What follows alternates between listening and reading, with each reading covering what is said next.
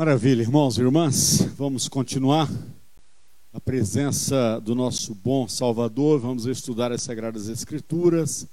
Peço que o irmão e a irmã mantenham a Bíblia aberta no texto que lemos de Apocalipse, capítulo 2, e também, por favor, agora abra ali no capítulo 19 de Atos.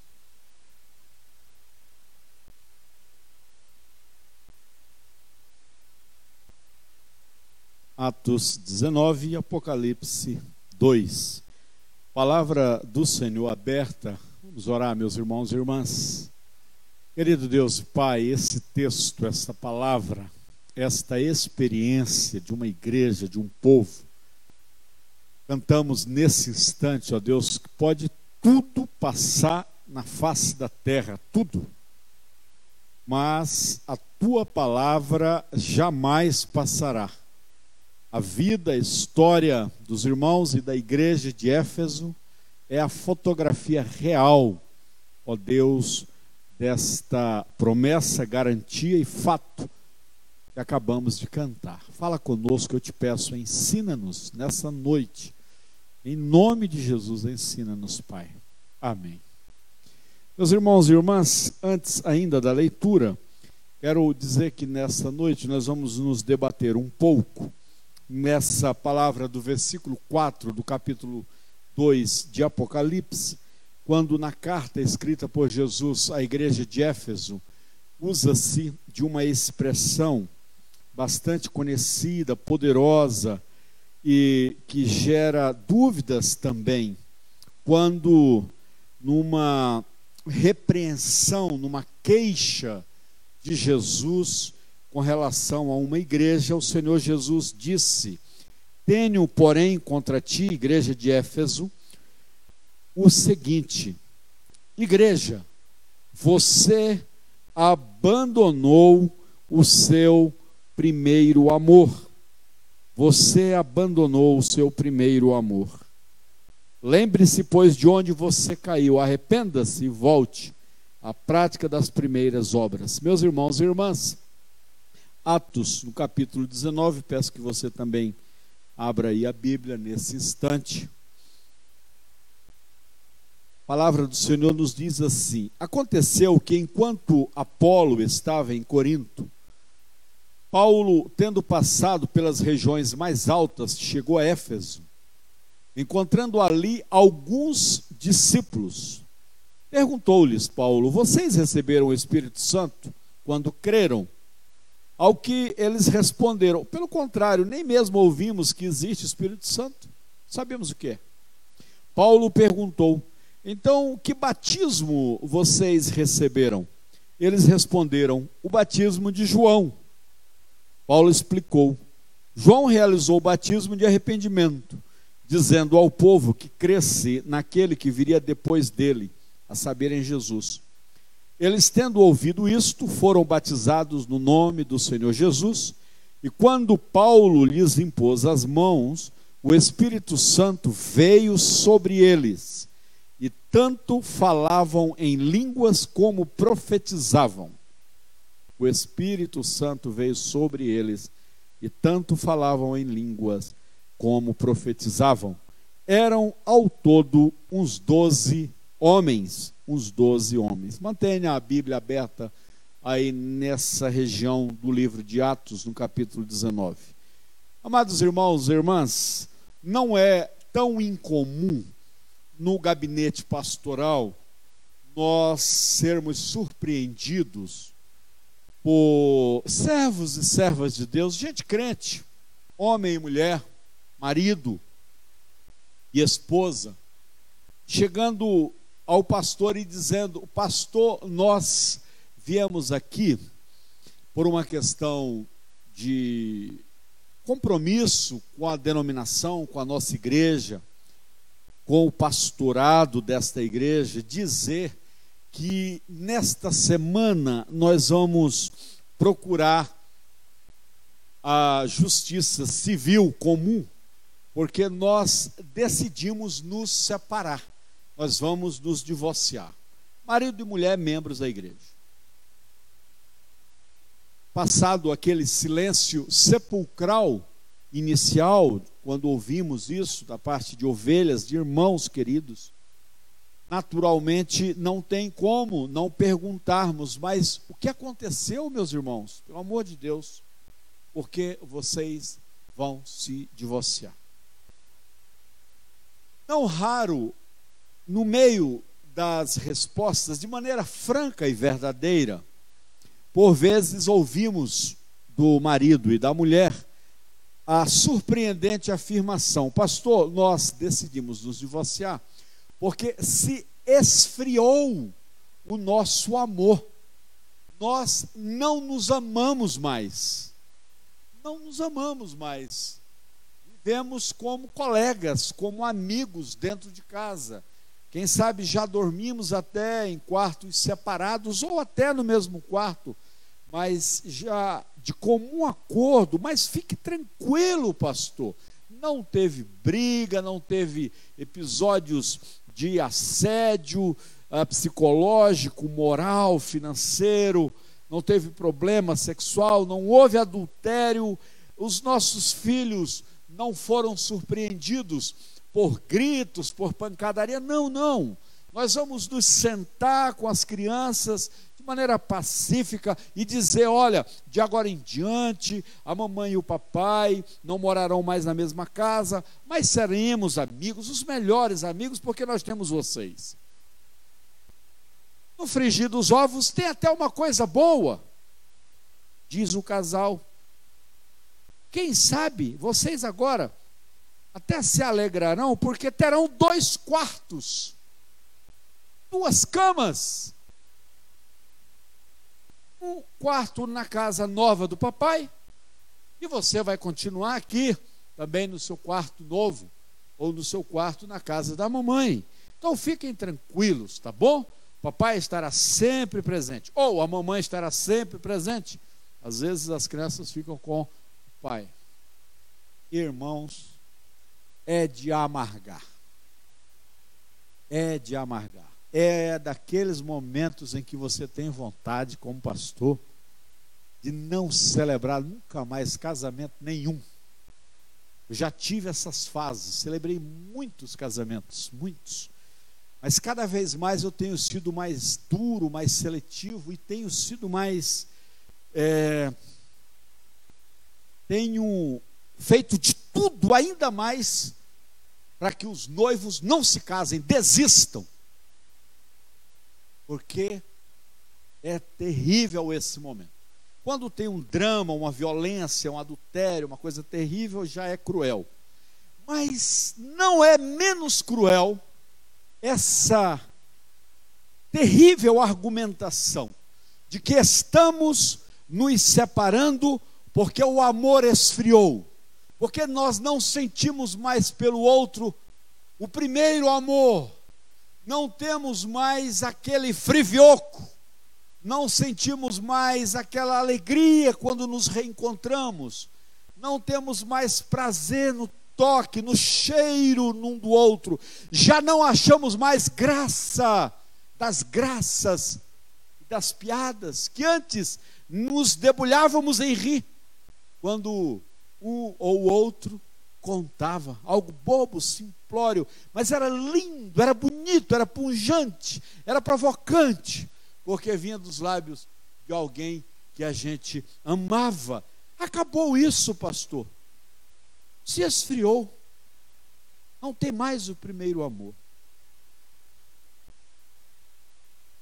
É terrível. Terrível. E mais terrível ainda, quando tem filhos. Quando tem filhos, eu fico enlouquecido. Eu, inclusive, chego a advogar hoje de que, de fato, o casal só deve ter filhos depois de uma caminhada longa, de muita conversa, e eu diria até de um compromisso reafirmado quando decidirem engravidar, de que não se separarão jamais. Doa, chore, mas passou, já não há mais amor. vamos continuar juntos apenas pelas crianças. Continuem junto apenas pelas crianças.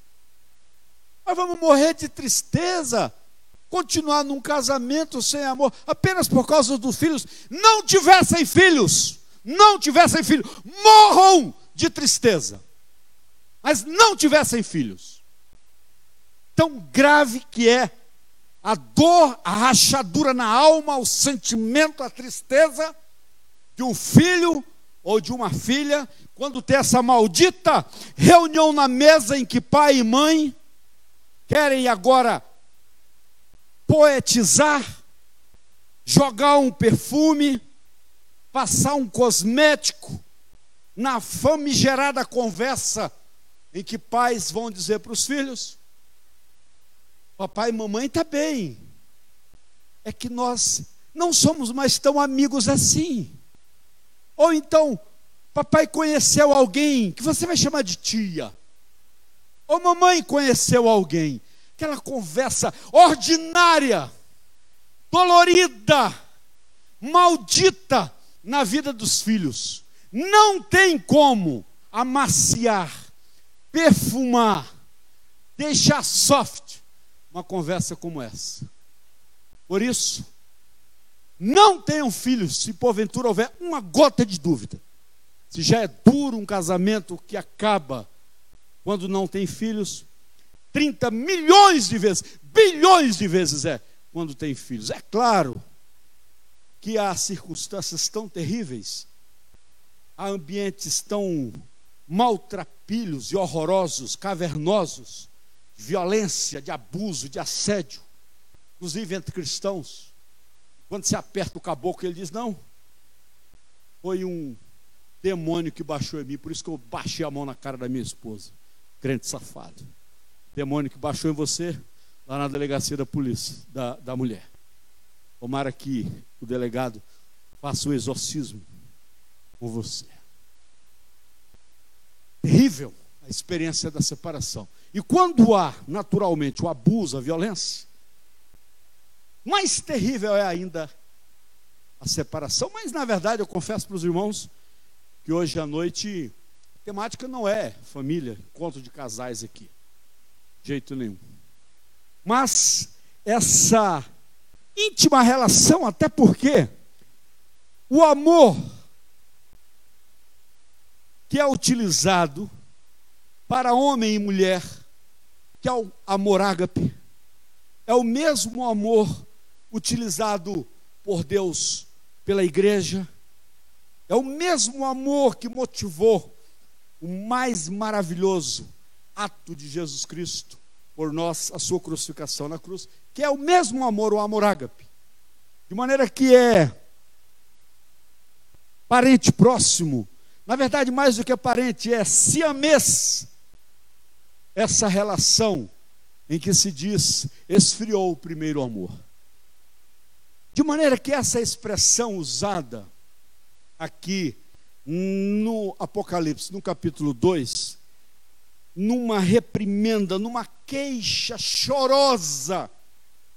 Ah, se pudéssemos enxergar os olhos de Jesus ao ditar essa carta para o apóstolo João lá na ilha de Pátimos. Antes, Jesus tece elogios, Jesus destaca o quão perseverantes, o quão trabalhadores, o quanto vocês amam a causa do Evangelho. Jesus destaca que eles não suportavam a presença de falsos pastores entre eles, falsas doutrinas, a doutrina dos nicolaítas. Vocês odeiam, e Jesus diz: Eu também odeio. Então, de prumo e de frente, de pronto, Jesus tece vários elogios à igreja. Como podemos tecer vários elogios a um casal? Mas Jesus arremata e logo depois dos elogios diz: Tenho, porém, contra ti. Amados, você percebe a, gravi a, a gravidade dessa expressão que brota, que ruge dos lábios de Cristo, olhando para a sua face? Tenho, porém, contra ti. Te elogia primeiro e depois tenho porém contra ti. Nós sabemos o que é ter essa conversa com a esposa, com o esposo, com o filho. Você é maravilhoso, você é bênção, você é isso, é aquilo. Reconhecemos os valores. Só que aí você diz, filho, filha, tenho porém contra ti. Precisamos conversar, porque nisso você está pisando na bola, porque nisso você está falhando. É isso que Jesus faz com a igreja de Éfeso. Amados, e essa igreja de Éfeso, meu Deus, que história linda! Um casamento que começou lindo, lindo, numa festa maravilhosa. Essa igreja de Éfeso, lemos um pouquinho da certidão de nascimento dela no texto de Atos 19. Essa igreja tão querida recebeu três cartas, três cartas. Primeira do apóstolo Paulo, carta à igreja de Éfeso. A segunda carta que essa igreja recebeu foi de Jesus Cristo, o maior missionário da face da terra, manda uma carta. Depois, o próprio Deus manda uma carta. Apocalipse 2. Dez anos depois, aí você pode sistematizar isso em termos de ano. O apóstolo Paulo escreve essa carta mais ou menos no ano 60, depois de Cristo. Ou seja, Jesus morre no ano 30, na sua crucificação ressurge. Mas é no ano 30, é claro que você precisa fazer aquela conta do calendário romano com um equívoco. Quatro ou cinco anos antes do zero, Jesus nasceu, ele morre ali no ano 30, provavelmente no mês de abril, 15 de abril de, 1900, de do ano 30. Paulo escreve essa carta 34 anos depois, a primeira carta. Lá no ano 90, na década de 90, João Batista, aliás, João, o evangelista, o apóstolo, está na ilha de Pátimos, ou seja, 40 anos depois, 38, 40 anos depois da primeira carta. Agora, o Senhor inspira João e ele manda a segunda carta. Então a igreja que foi fundada, Paulo passa no ano 52 lá em Éfeso pela primeira vez, vindo de Corinto. Paulo tinha ficado 18 meses na cidade de Corinto, plantado aquela igreja. Ele viaja, e aí os irmãos se lembram do mapa, você pega o istmo de Corinto, Paulo atravessa o mar Egeu, nós estamos falando de 1.600 quilômetros, é longe para burro. Né? Paulo viaja de Corinto, em mar aberto, chega na cidade de Éfeso, cidade importante, cidade grande, uma cidade múltipla, onde ficava o, de, a, o templo da deusa Diana, que é na mitologia romana Diana e na mitologia grega a deusa Artemis. Irmãos, se lembram? No livro de Atos se fala do problema que o apóstolo Paulo teve na cidade de Éfeso, porque lá tinha um grande templo à deusa Diana e havia um ourives de nome Demétrio que fazia pequenos santinhos da deusa Diana, pequenas imagens. E ele vendia colares santaíneos da deusa Diana, que era uma imagem dela na mitologia com um servo, um viadinho ali do seu lado. Só que o evangelho impacta de maneira tão tremenda a cidade de Éfeso, que abalou o comércio religioso de Éfeso. E Demétrio faz um levante, junta os ourives, os vendedores de santos de Diana, contra o apóstolo Paulo. Mas a igreja crescia, se multiplicava, era uma igreja forte, novinha, mais punjante, novinha, mais robusta, na cidade de Éfeso. Ano 90, década de 90, o apóstolo João manda uma carta lá no ano 110, quem era o pastor lá na Antioquia era Inácio, grande bispo da igreja de Antioquia. Foi, passou 40 anos em Antioquia, estão citados na Bíblia no livro de Atos.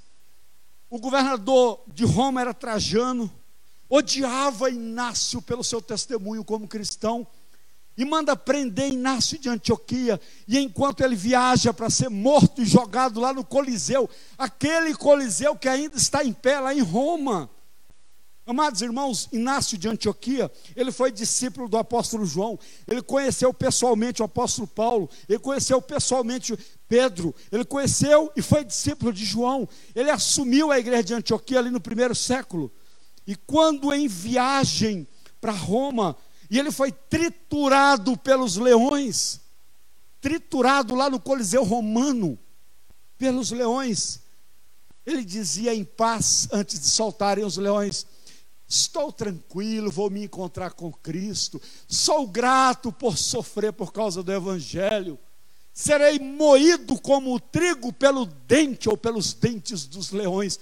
Motivo de gratidão. Foi arregaçado, rasgado pelos leões. Só que na viagem antes ele tinha escrito uma carta, sete cartas na verdade. Uma delas para quem? Para a igreja de Éfeso. Amados, essa igreja que história linda, começou tudo bonito e maravilhoso. Quem foram os pastores de Éfeso? Primeiro, o plantador por ali inicial, Paulo. Depois, o casal maravilhoso, Áquila e Priscila. Depois, um judeu de Alexandria, espetacular orador, de nome Apolo. Depois de Apolo, quem que foi pastor? Timóteo. O grande Timóteo foi pastor em Éfeso. Depois de Timóteo, quem foi pastor? João, o evangelista João, o apóstolo João. Amados, essa igreja recebe de Jesus uma advertência. Tenho contra ti que abandonaste o primeiro amor. Eu quero dizer com isso é não baixemos a guarda em nenhum aspecto da nossa vida o famoso e maravilhoso texto que nos recomenda aquele que pensa está em pé, veja que não caia. O que eu quero dizer com isso é: sabe aquele casamento em que marido e mulher, noivos, namorados, declaram-se diante do padre e do pastor o amor eterno? e de fato convictos, têm uma história de amor, tem sentimento verdadeiro nisso. E os dois fuzilam um ao outro com um olhar de amor naquele dia lá no altar. Imagina você, anos depois que foi testemunha desse primeiro amor, ter a notícia que aquele casal se separou. Amados, imagina quando o mundo cristão soube no ano 200, lá 209 mais ou menos, quando houve a primeira invasão dos visigodos contra a cidade de Éfeso. Depois Éfeso foi destruída, inclusive, ah, por um terremoto no ano 600. E como Jesus Cristo tinha dito, se você, a igreja de Éfeso, não se arrepender, não ficará pedra sobre pedra, vocês vão desaparecer. O amor esfriou. Aquele casal que você ouviu notícias e sabia que se amava, você agora ouve notícias que acabou o casamento, e acabou com briga, e acabou com tristeza, e acabou com memoriais horríveis. A igreja de Éfeso acabou. A igreja de Éfeso sumiu. E mais ainda, não apenas a igreja de Éfeso, a cidade de Éfeso desapareceu, foi destruída. Havia em Éfeso uma bela e maravilhosa biblioteca chamada Biblioteca de Celso, uma homenagem a um senador romano, feita pelo seu pai no ano 110. 12 mil rolos de pergaminhos, uma coisa linda da arquitetura do primeiro século, incendiou, perderam-se todos os rolos, aquela biblioteca linda caiu, ficou apenas o túmulo de Celso lá na parte de baixo dessa biblioteca. O que restou de todo o amor glorioso, o ágape de Éfeso, foi apenas ruínas. Sabe por quê? Porque se esfriou o primeiro amor. Porque o amor se esfriou. Amados irmãos, você sabe quando é que o amor se esfria? Quando entra o pecado. E aí eu não falo apenas da praxis do pecado do indivíduo ou de uma igreja, mas eu falo da acomodação ao pecado do indivíduo e da igreja. O pecado é uma das causas que esfria o amor entre um casal, o amor entre dois bons amigos, o amor entre irmãos é. E aí você pode pensar nas contendas, pecado nas mentiras que de repente começam a aparecer nas relações, nas invejas, no orgulho, em toda essa massa crítica ruim que é comum a mim e a você, porque somos pecadores. O pecado esfria o amor. Pecado esfriou o amor. A igreja de Éfeso, Jesus elogia: vocês são punjantes, vocês trabalham, vocês não suportam heresia, mas fazem tudo isso por costume. Já não tem mais amor. O casal já não tem mais o toque especial. Já não há mais a torcida um pelo outro vai esfriando. E aí o marido já não olha para a mulher, a esposa já não olha para o marido com a paixão da primeira vista. O crente vem à igreja já sem aquela motivação inicial de como é maravilhoso louvar ao meu Deus no templo, juntamente com os meus irmãos, e a coisa vai se esfriando com o tempo. Passamos aí ao templo por obrigação.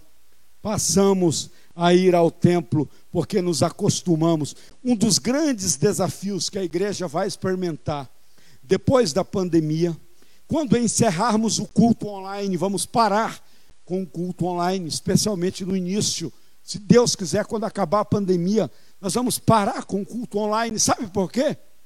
Para que o rebanho volte, para que esses bancos sejam ocupados a minha esperança, a esperança da igreja, é que a acomodação do culto online não retire, não esfrie o primeiro amor, aquele amor que trouxe você ao templo. A segunda coisa, eu quero me dirigir ao término da nossa reflexão para continuar depois, é que perdemos o primeiro amor por causa da aceitação do pecado, a aceitação enquanto antes você chamava de minha flor, meu bem, meu amor, minha linda, meu pudim, meu chuchu, e agora você perde esses detalhes do carinho, começa a voltar a chamar ou a chamar pela primeira vez pelo nome, de maneira fria, de maneira burocrática, porque o amor foi se esfriando. A falta de profundidade. A Bíblia diz, aliás, sobre essa questão do pecado, lá em Mateus 24, 12, assim, ó, e por se multiplicar a iniquidade, o amor de muitos se esfriará.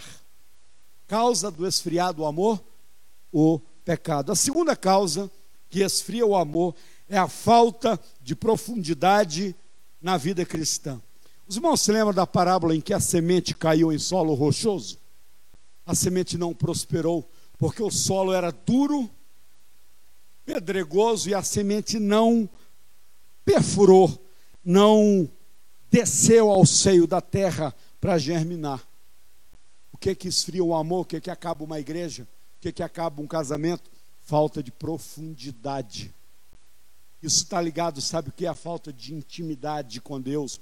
A falta de conhecimento das Escrituras, no caso de um casal, a falta da curiosidade do conhecimento do marido pela esposa e da esposa pelo marido. Os dois, à medida em que o tempo passam, são solapados pelo tempo. E fisicamente já não têm mais o vigor da juventude, mas agora precisam conversar, desenvolver uma intimidade para envelhecerem juntos. Isso significa o quê? Profundidade relacional. É quando você cuida um do outro. Imagina um casal casado há tempos, em que o marido continua sem saber qual é o lado da cama que a esposa prefere, ou quais são os medicamentos que ela toma. O marido não sabe quais são as comidas preferidas dela, depois de anos, até se interessava no passado, hoje já não se interessa mais. Falta de intimidade, falta de profundidade. Uma igreja burocrática, fria, que cumpre o script, que não se aprofunda. Sabe o que é que esfria e por que perdemos o primeiro amor? Falta de tratamento. É natural que num casal surjam rusgas, que situações às vezes compliquem, gerem mal-estar, mau humor. E aí o casal não trata de determinados assuntos juntos. Tem um filho que precisa ser confrontado, e a esposa abandona o marido, e ele tem que tratar sozinho com o filho. Ela, ao invés de se associar ao marido no confronto e na conversa com o filho, ela ou foge ou se associa ao filho contra o marido. Não há tratamento. Não são coparticipantes nos detalhes. O marido chega e diz assim: Olha, nós vamos mudar dessa casa mês que vem. Ué, eu vendi a casa. E os filhos, mas pai, ninguém sabia. A mulher vai dizer: De novo, pela segunda vez, você muda a família de uma casa para outra, faz um negócio e eu não sou consultada. O casal não conversou da primeira vez, não conversa da segunda. Falta de tratamento dentro da igreja. A igreja não sabe de nada, não é informada. Hoje o presbítero Leandro fez uma informação oficial importante para a vida da igreja, com relação ao comissionamento pastoral. É a igreja tem que saber, tem que participar, tem que orar, tem que conviver. Tratamento, caminhar juntos. O oposto disso esfria a relação, faz desaparecer o primeiro amor. Por último, é interessante, tem um autor chamado Luciano Tibiriçá, ele trabalha nesse texto uma coisa linda em que ele fala assim: esfria o primeiro amor às distrações. Amados, é interessante isso. A igreja, ela tem que ter muito cuidado, porque ela tem um foco. Qual é o foco da igreja? Um, glorificar, adorar e bendizer a Deus. Dois, proclamar o Evangelho de Jesus Cristo. Três, incentivar, fortalecer o relacionamento entre os irmãos e por aí vai. Quando você perde esse foco, quando você deixa essas prioridades, e a igreja passa, por exemplo, a ser um curral político de um pastor que é político candidato, a igreja perdeu a finalidade. Quando a igreja passa a ser apenas musical, gravar DVDs e mais DVDs, e a igreja não é reconhecida pela palavra, mas é reconhecida pelos DVDs das bandas, a igreja perdeu sua finalidade. Quando a igreja começa a ter um, dois, três, quatro asilos, creches, hospital, faz a obra social, é maravilhoso, é lindo, é, mas não é a prioridade. Isso é consequência, isso é corolário da função precípua. Então a igreja não pode se distrair quanto à sua finalidade principal, porque senão ela se perde. Ela vai esfriar e daqui a pouco tem irmão que vem na igreja e diz: Ué, eu fui para o culto para adorar e bendizer ao Senhor, e o pastor não cansa de trazer candidatos para as eleições ali no púlpito, dá o púlpito para políticos, perdeu a finalidade, distrai, esfria, perde-se o primeiro amor. Causas da perda do primeiro amor de Éfeso. Causas da perda do primeiro amor entre marido e mulher. Quero apenas concluir que foi o nosso Senhor Jesus Cristo que diz qual é o remédio que a igreja de Éfeso não seguiu. Qual é a solução que a igreja de Éfeso não abraçou? Por isso ela desapareceu e com ela a cidade. Jesus disse assim: o caminho de volta é: lembra-te, pois, de onde caíste, arrepende-te e volta à prática das primeiras obras, e se não, venho a ti e moverei do seu lugar o teu candeeiro, caso não te arrependas. Jesus tirou o candeeiro da igreja de Éfeso e hoje em dia não se sabe nem onde era o templo em Éfeso. Se sabe onde era o templo de Diana, mas da igreja não se sabe. Não se sabe. Casais que olham para a sua história e um dia, amados irmãos, eu fiquei chocado. Eu perguntei para um casal que estava nessa caminhada da separação, Eu perguntei assim para a esposa: quais são os elogios, quais são as coisas boas desse marido que você quer agora se separar? E ela fez uma lista longa, forte, bonita. Quais são os defeitos do seu marido que você quer agora separar? Ela fez uma lista, tinha defeitos, maravilha. Chamei o bonitão e perguntei para ele: quais são os defeitos da sua esposa, da pessoa que você quer separar? Não acabava a lista dele, parecia o dicionário Aurélio. Acabou com a mulher dele. Acabou. A mulher dele também pôs defeito nele? Pois, é verdade. Aí eu fui para a segunda pergunta para ele. Tudo bem, você disse agora quais são os defeitos dela. Quais são as qualidades dela? Lembrando que quando eu fiz essa mesma pergunta para ela, ela teceu vários elogios ao seu ex-marido. E agora eu perguntei para ele: e quais são as vantagens, os elogios, quais são as coisas boas da sua mulher? Ele parou estático, emoldurou-se em si mesmo e teve a pachorra a cara de pau de olhar para mim e dizer assim: Pastor, olha, você sabe que são tantos defeitos que agora não me vem na cabeça nenhuma novidade, nenhuma coisa boa da minha mulher. Gente, nada. Não, pastor, não estou lembrando nenhuma. Aí eu lembrei ele uma.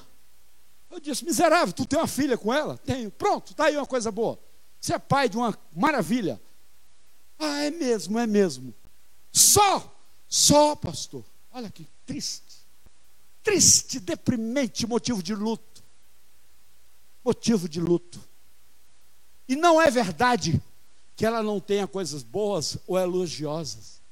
Era o coração duro e empedernido dele, que naquele instante estava completamente fechado, gelado, sufocado, perdido em si mesmo, sem o primeiro amor. Por isso, aqui não é encontro de casal hoje. Eu nem gosto de falar encontro de casais, irmãos. Posso até falar, mas não gosto. Eu sempre fugi de encontro de casais. Detesto aqueles encontros de casais que o povo faz lá, o tal de um segundo casamento. Vamos casar de novo. Tem uma bronca daquilo, gente, eu não gosto. Eu tenho uma chateação com esses encontros de casais. É muita marmota, é muita novela. Você chega no quarto hotel e tem lá uns bombons. Eu não gosto desse negócio, não. Mas enfim, tem gente que gosta e eu elogio e até vou. Mas na hora de casar de novo, eu não caso. Eu saio fora. Mas irmãos e irmãs, esfriou-se, perdeu-se o primeiro amor. Não houve a lembrança e a memória das coisas boas, lembra-te, pois, de onde caíste, e nem a consciência do pecado. Não houve o arrependimento em Éfeso, e não voltou às práticas do primeiro amor. Então, Tiagão e Natália, que estão aqui, coisa linda, esse casal maravilhoso, representando as nossas histórias de amor, nunca se esqueçam das práticas do primeiro amor, dos elogios. Natália, você tá, olha que sapato lindo, Natália. Seu cabelo, puxa vida, você cortou, é, cortei no mês passado. E a Natália falando para o Tiago, puxa, que homem bonito esse que eu amo. Gente, ajeitado demais.